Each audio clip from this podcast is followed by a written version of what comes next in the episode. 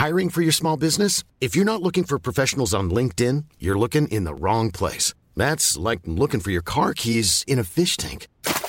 LinkedIn helps you hire professionals you can't find anywhere else, even those who aren't actively searching for a new job but might be open to the perfect role. In a given month, over 70% of LinkedIn users don't even visit other leading job sites. So start looking in the right place. With LinkedIn, you can hire professionals like a professional. Post your free job on linkedin.com slash people today.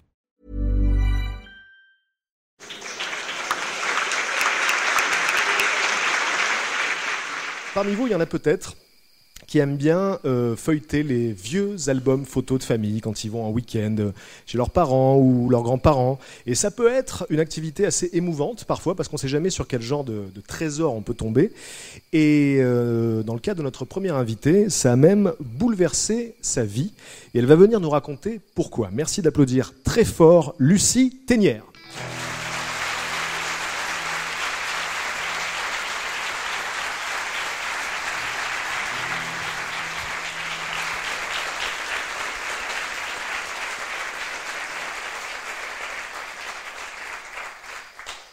Bonsoir. Mon histoire commence le, week-end du 14 juillet 2012. Je suis euh, en week-end chez ma grand-mère, dans son salon. Il fait très chaud ce jour-là. Et euh, j'ai envie d'aller regarder les, albums photos. Et donc je me dirige vers euh, l'armoire en bois du salon. Et juste à côté des albums, je trouve des centaines de lettres de mon arrière-grand-père, Paul, qui était médecin dans les tranchées pendant la Première Guerre mondiale. Et je, prends ces lettres et je vais m'asseoir sur le fauteuil rouge du salon et je commence à regarder.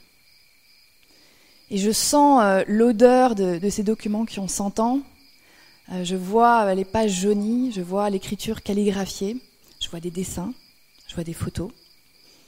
Et je suis complètement prise et aspirée par, euh, le récit de ce, jeune médecin de 23 ans euh, qui découvre les tranchées, les bombardements et la Première Guerre mondiale. Et j'ai le sentiment de le, suivre en fait dans son, dans son aventure à travers les bombardements avec euh, la caméra à l'épaule.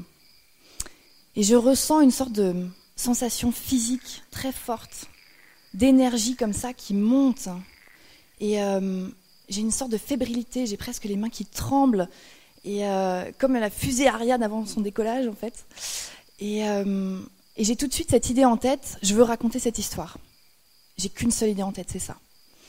Et je suis, euh, je suis complètement prise par ça et je sens que ça va pas être un hobby, quoi. Ça va être euh, une grosse vague qui m'emporte. Hein. J'ai pas envie de faire ça à côté de mon job. Le seul truc, c'est que je travaille à ce moment-là à temps plein à Bruxelles, dans le milieu européen des énergies renouvelables. Et donc tout de suite, j'ai ces questions. Est-ce que je peux me permettre financièrement de faire ça? Est-ce que si je, prends un, congé sabbatique, par exemple, euh, ça va pas donner un signe à mon boss que je suis pas motivée? Et en même temps, je sais que des appels comme celui-là, j'en ai déjà vécu dans ma vie et que je les ai refusés. Et je me souviens qu'à 18 ans, j'étais passionnée de, de dessin, j'étais passionnée de sculpture et je voulais faire les arts déco. Et, euh, et, je me suis empêchée de le faire en fait. Et j'ai eu le sentiment à ce moment-là de, me couper d'une partie de moi-même. Je me suis dit, de toute façon, ça te, te permettra jamais de gagner ta vie. Et donc, je ne l'ai pas fait. Et c'est une frustration et un regret qui est resté très longtemps dans ma vie. Et donc ce jour-là, quand je suis dans le salon de ma grand-mère et que je ressens cet appel, il y a une partie de moi qui se dit Chouchou, Chouchou, c'est moi. Chouchou, ce coup-là, ce coup-là, tu vas pas le rater. Tu vas pas le laisser passer. Et donc c'est comme ça que je décide de partir, euh, prendre un congé sabbatique pour écrire l'histoire de mon arrière-grand-père Paul dans un livre. Sauf que j'ai jamais écrit de ma vie. Et euh, je fais pas partie de ces gens qui sont nés un stylo à la main, qui ont écrit leur premier poème à 5 ans. Euh, moi, le seul truc que j'ai écrit, c'est une brochure sur les énergies renouvelables en anglais. Et en même temps, bizarrement, les choses sont super claires pour moi. J'ai une sorte d'autoroute devant moi qui m'attend. Et je ne sais pas où elle m'emmène, mais je sais que je vais vivre quelque chose de fort. Et j'ai le sentiment que ces lettres que je tiens dans mes mains, elles m'invitent, euh, elles m'invitent à suivre ma propre aventure, elles m'invitent à, à découvrir autre chose. Parce que si je me jette sur ces lettres aussi à ce moment-là, c'est que je ne suis pas complètement épanouie dans ma vie. J'ai l'impression qu'il me manque euh, des relations fortes avec les gens, de l'authenticité, de la vérité, des rapports vrais. J'ai souvent le sentiment de porter un masque, le masque de l'omniscience, le masque de je sais tout, je gère tout, alors que je gère rien et surtout pas ma vie. Et, euh, et donc je décide de prendre un congé sabbatique, de quitter mon job, mon appart, le pays dans lequel je vis, la Belgique, pour euh, partir à la recherche de cette histoire et revenir en France pour, euh, pour mener cette enquête. Et ce qui a commencé en fait comme l'histoire d'un médecin à travers la Grande Guerre va devenir euh, l'histoire d'une famille à travers deux guerres mondiales, parce que je découvre que Paul a non seulement été médecin dans les tranchées, mais il était médecin dans la résistance pendant la Seconde Guerre mondiale. Je découvre sa sœur Jeannette, qui était résistante et déportée. Et je découvre leur frère Jean, qui était préfet sous le gouvernement de Pétain, alors qu'il était marié à une femme juive. Et donc je pars, euh, je pars mener mon enquête. Je pars en France, je traverse la France entière, je prends une trentaine de trains, je vais aux archives euh, municipales, départementales, nationales, internationales, je scanne des centaines de photos, des milliers de documents historiques, je mène des entretiens avec euh, une quarantaine de personnes. Et je me souviens qu'il y a certaines personnes qui viennent me voir et qui me disent Lucie, tu trouveras plus rien. Tous ces gens sont morts et enterrés. Et c'était vrai, mais ils avaient écrit. Et j'ai fait venir à moi leurs témoignages. Et plus je cherchais, plus je trouvais. Et je trouvais pas nécessairement ce que je voulais, parfois je trouvais mieux. Je trouvais le truc impensable, le truc que j'aurais jamais pu inventer. Et je me voyais sur les routes de France comme ça, comme une détective historique. C'était mon job ça, j'étais détective historique. Et j'avais l'impression de rentrer dans un monde nouveau, c'est-à-dire qu'avant, je travaillais avec des gens de mon âge, à Bruxelles, des jeunes Européens. Et puis là, je me retrouvais propulsée dans le salon de personnes âgées de 95 ans. Alors forcément, il y avait une période d'adaptation. Et euh, j'ai arrêté d'essayer d'envoyer des emails pour les contacter. J'ai euh, écrit des vraies lettres. Je me suis rendu compte que je savais plus écrire à la main. Et euh, je les ai mis dans des vraies enveloppes que j'ai postées. Et, euh, et en même temps, je, découvrais, je redécouvrais le fait de prendre mon temps, de pouvoir prendre le temps de les écouter, eux qui me faisaient le, le cadeau de me raconter leur vie. Et je me souviens d'un jour comme ça, je sortais d'une petite ville dans le sud de la France qui s'appelle Bagnols-sur-Cèze. Et je venais de, de, faire une interview entre rire et larmes au coin d'une table de cuisine. Et je prends la voiture. Il fait une journée magnifique d'automne. Et euh, je me vois sur ces petites routes de, de, campagne. Et je sais que tous mes collègues sont en train d'organiser un événement à Bruxelles ce jour-là. Et il y a une partie de moi qui se dit Mais qu'est-ce que je fous là? Et il y a une autre partie de moi qui répond T'es juste à ta place. T'es exactement là où tu dois être. Et je me sens euh, puissamment libre à ce moment-là. J'ai l'impression de partir à la recherche d'une histoire et que ça a quelque chose de, profondément puissant et en même temps de complètement dérisoire. Et je me souviens parfois, je, cherche des choses et en fait, je ne sais même pas ce que je cherche. Et on me demande d'aller euh, euh, fouiller dans des documents familiaux qui vont être jetés. Et dans cette pile de documents familiaux qui vont être jetés, je trouve un, un cahier. Et je prends. Et du cahier tombe un mot.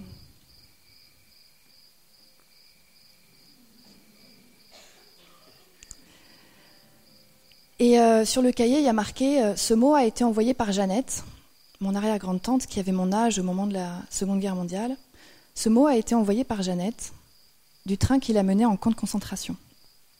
Et c'est un cheminot qui l'a retrouvé sur les rails et qui l'a posté à la famille. Alors je prends le, le mot et je le déplie. Et je lis Chérie, nous partons grande vitesse, peut-être à 90 km de Berlin. Je vous supplie tous, je vous supplie tous de ne pas vous soumettre. Je suis au mieux, très retapé, paré, bout au vent. Tendrement à tous.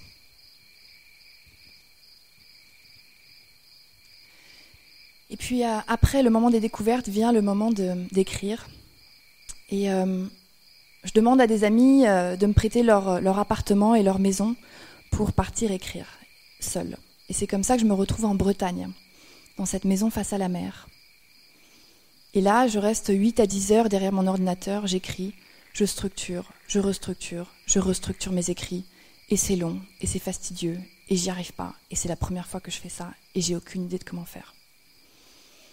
Et dans ces moments-là, en fait, je me mets à mon bureau et je me dis euh, cette phrase en anglais Just show up and do your best. Just show up and do your best. Même si ce que tu écris, c'est nul, euh, ou si tu crois pas, vas-y et, fais de ton mieux. Et dans certains moments de découragement, je, je vais dans la salle de bain et je passe de l'eau sur mon visage. Et j'ai l'impression, dans le reflet du miroir, de, de voir euh, mon arrière-grand-père Paul me faire un petit clin d'œil. Et, euh, et, je me sens moins seule. Et je me dis que si je fais pas ça, en fait, toutes ces histoires, elles seront perdues. Et que tout ça, c'est plus grand que moi. Voilà. Et au final, j'ai passé euh, quatre ans et demi de ma vie à, écrire, à enquêter sur, euh, sur ce livre et sur cette histoire. Quatre ans et demi euh, de voyage dans le temps. Quatre ans et demi dans un voyage au bout de moi-même, parce que ça m'a, l'écriture et l'enquête m'ont confronté à ce que j'assumais le moins chez moi, à toutes mes peurs, à toutes mes limites. Et je me souviens d'une phrase qu'on m'avait dit à ce moment-là et qui disait Danse avec tes peurs, Lucie. Et c'est ce que j'ai fait pendant quatre ans et demi, et c'est ce que je fais avec vous ce soir. Et euh, j'aimerais terminer par un, en vous racontant un dernier moment. Quand j'ai fait mon enquête, j'ai un de mes cousins qui m'a euh, véritablement tanné pour que euh, j'interviewe un ancien collègue de mon arrière-grand-père Paul. Et moi, j'étais persuadée que ce, collègue, il pouvait rien m'apprendre sur Paul pendant la guerre. Donc je voulais pas. Et puis, il, a, il a tellement insisté que j'ai dit, OK, je vais l'appeler. Ce collègue s'appelait Maurice Rochex. Et donc je prends les pages blanches, je les ouvre, et je vois qu'il y a trois Maurice Rochex. Un à Dijon, un à Megève, et l'autre, je me souviens plus du, village. Et j'appelle. Et je dis euh, bonjour, euh, je, suis, je m'appelle Lucie Ténière, euh, je fais des recherches sur mon arrière-grand-père. je pense que Maurice Rochex, qui est votre mari, parce que c'est une femme qui me répond, pourrait connaître mon arrière-grand-père. Est-ce qu'il serait possible de lui parler? Et elle va chercher son mari pendant qu'elle va le chercher, je me dis, Lucie, euh, si, tu as besoin d'appeler trois Maurice Rechex, on va faire court parce que là. Donc euh, je, vais, raccourcir mon accroche. Et donc l'homme décroche le combiné et je dis Bonjour, je suis l'arrière-petite-fille du docteur Paul Cabois. Et là, silence. Madame, vous allez m'émouvoir. Et c'est devenu le titre de mon livre qui est sorti il y a trois semaines. Je vous remercie.